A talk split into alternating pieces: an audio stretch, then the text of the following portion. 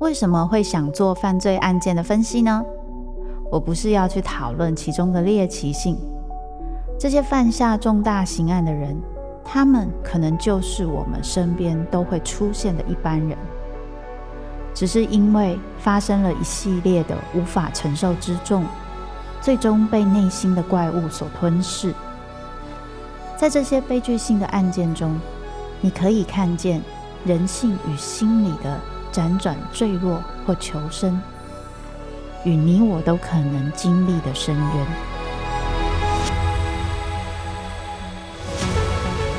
我是周慕姿，我的全新订阅节目《周慕姿读犯罪脚本》，被恶魔追逐的人，带你从心理学的角度探索人性的黑暗面，以及他们内心始终没说出口的挣扎。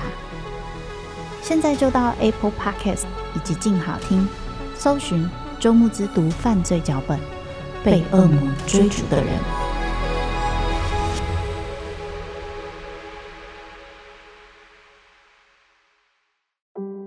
他故意把垃圾袋弄得沙沙作响，一定是习惯了嘈杂的环境才会这样。就近的安洁之所，人在立定志向时，往往都是不知全貌的。往圆山饭店的通路上，已经车水马龙，有些像汽车在行进中陪伴。在独处时对话，随时随地用声音滋养生活。一周听一本有声书，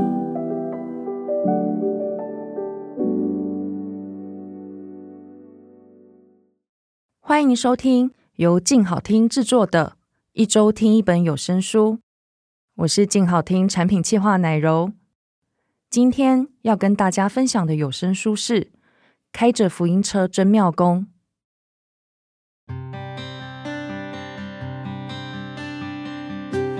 拥有受洗基督徒和关圣帝君干女儿双重身份的我，第一次看到《开着福音车真庙公》这个书名的时候，就笑了出来，然后心里油然而生出一种亲切感，因为我自己以前有段时间很常早上拜拜，下午感谢主。这种看起来有点冲突的行为，在这本书里面有了很趣味而且温柔的诠释。从小在公庙长大的单亲爸爸萧伟成，他跟儿子小平以及在教会担任牧师的同性伴侣易辉一起生活，日子平凡又快乐。有一天呢、他家里供奉的慈父王爷降下了命令，他不得不抛下市场里水果摊的生意。踏上寻找新任公主的绕境之旅，故事就以此为起点。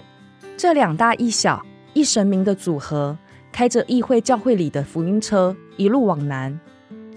第一站是大甲镇南宫，再来是南投松柏岭寿天宫，还有后面大大小小二十几间的宫庙。进香少不了的卡拉 OK 欢唱没有缺席。沿途的庙宇风光与宗教民俗也细细的体会，甚至他们还碰到了议会这个基督徒被神明附身的插曲，并且也正如公路电影所追求的，随着旅程的进行，他们一直以来逃避、不愿意面对的课题，也到了不得不直球对决的时刻。不论是对父母的埋怨，或是对孩子的愧疚感。就像是小平带在身上的学校作业，再怎么不甘愿，也总是得写完。所以这段进香之旅，不只是帮王爷公找新家，也是为这群人找到回家的路。呼应开着福音车真庙宫这本书里面充满在地生命力的气氛，在语言的表现上面，我们尽量保留了台语对话。书里描写到跟丢、起乩或是。瓦杯比赛等等的宗教仪式，我们也用律动感十足的声音表情，希望让听众感觉身临其境。静好听主播苏玉祥，他继延平北路时段再进去的理性人家和无限人生以后，再度挑战了 BL 作品，一开口就以活泼的声音让人物立体起来，尤其是主角萧伟成他们一家三代的性格。刚开始听的时候，感觉各有分别，但随着剧情的推进，会发现他们的声音、个性很相像，果然是有血缘关系的一家人。我想，开着福音车真妙公这本书之所以好评连连，除了丰富的民俗文化知识，以及看起来轻巧，其实甜到蛀牙的男男情侣放闪以外，更打动人心的是，在这个故事里，我们能够感受到人与人之间超越宗教和性倾向的爱。因为有这份爱，我们尽管如此不同，也都能在台湾这片土地上受到神明的照顾。安然自在。接下来，就让我们来听听由声音主播苏玉祥所诠释的《开着福音车真妙功》。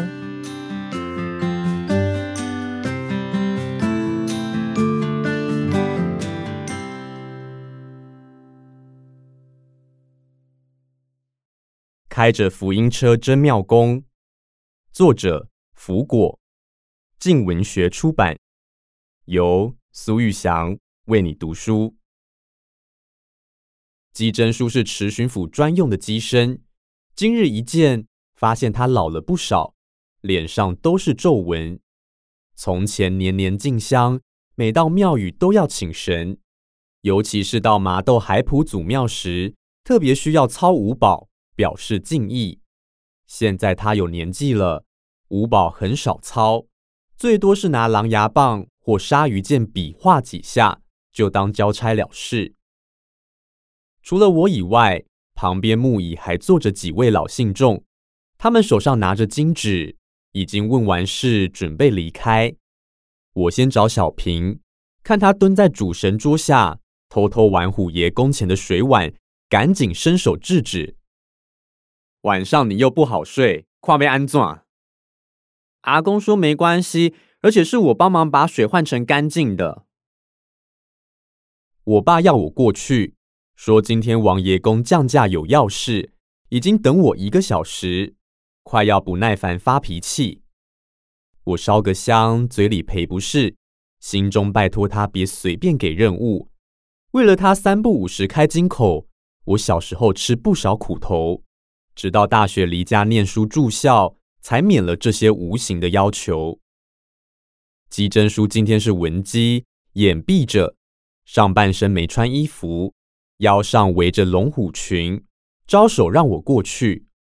我有不好的预感，可神明之意哪能违背？带人走到桌边，马上就是一顿听不懂的话，话也不是真听不懂，而是讲得太快。男女神的讲话方式不同，王爷公是男神，性子急。想到什么讲什么。我爸点头如捣蒜，在金纸上用毛笔沾朱砂写下几个字，抬头问：“王爷公问你什么时阵结婚啊？”我结过啊，又离婚了，不然怎么会有小平？王爷公又是一阵快语，我爸又解：“不是前一个，鸡妈鸡勒啦。”我爸应该只当一辉是我暗地里兼二房东分摊租金的一个房客，至少我没有大方出柜，这事应该是秘密才对。下一秒，王爷公夺走笔，亲自写个大大的难，这不用他解读，我也懂。不过字面上的意思各自解读，只求他别再说了。嘿，难是什么意思啊？你不会弄大人家肚子，给小平搞出个弟弟出来吧？还好，我爸这个天才往这方面想。哪有啦，一个我就养不活了。我偷看小平，他一个眼睛睁大，然后又露出疑惑的模样。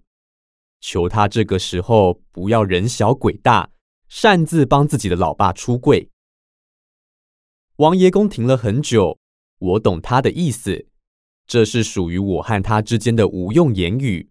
他这是在逼我，要不出柜，要不后面一定有生意。果然，他开始讲一堆，我爸不停点头，中途停下来几次，一直确认意思，直到死心为止。怎么了？我问。哦，我干母做个家嗨。爱嘎家修起来哦！旁边几个看好戏的信众也问出什么事。萧明基碎嘴，自己就剩这间宫庙，虽然经营不善，信众跑光，连有功也都一间间没了。可好歹早晚还有三炷清香和新鲜水果。可天不从人愿，王爷公收到玉帝红牌警告，持巡抚没有济事的事实，限一个月内找到有心的接班人，否则就得退神，从此不得办事。伟存啊，这要靠你了哎！我爸突然把矛头指向我，好似客少祈求是理所当然。我，哎，我不要，打死都不要继承。你就收掉，把王爷公送走，我们彼此都自在啊。王爷公连续好几个拳头捶桌子，都忘了他还没退嫁。我们父子的争执，真真是当面洗他的脸。一点面子也不给。王爷公有没有其他指示？既然要找接班人，应该有条件吧？王爷公洋洋洒洒写了好几点，让我爸大声念出来。可不知道这些条件是要当众削他面子，还是真的有强调的必要？一要有稳定收入，不能心怀侥幸贪偏财。二男女不拘，必须通过祖庙主神的认定。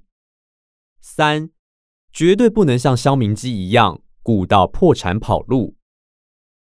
讲完，王爷公满意的点头，随即退驾。我爸这个桌头被搞得一鼻子灰，尤其是好不容易人人都忘记他跑路这件事，现在被旧事重提，弄得脸上无光。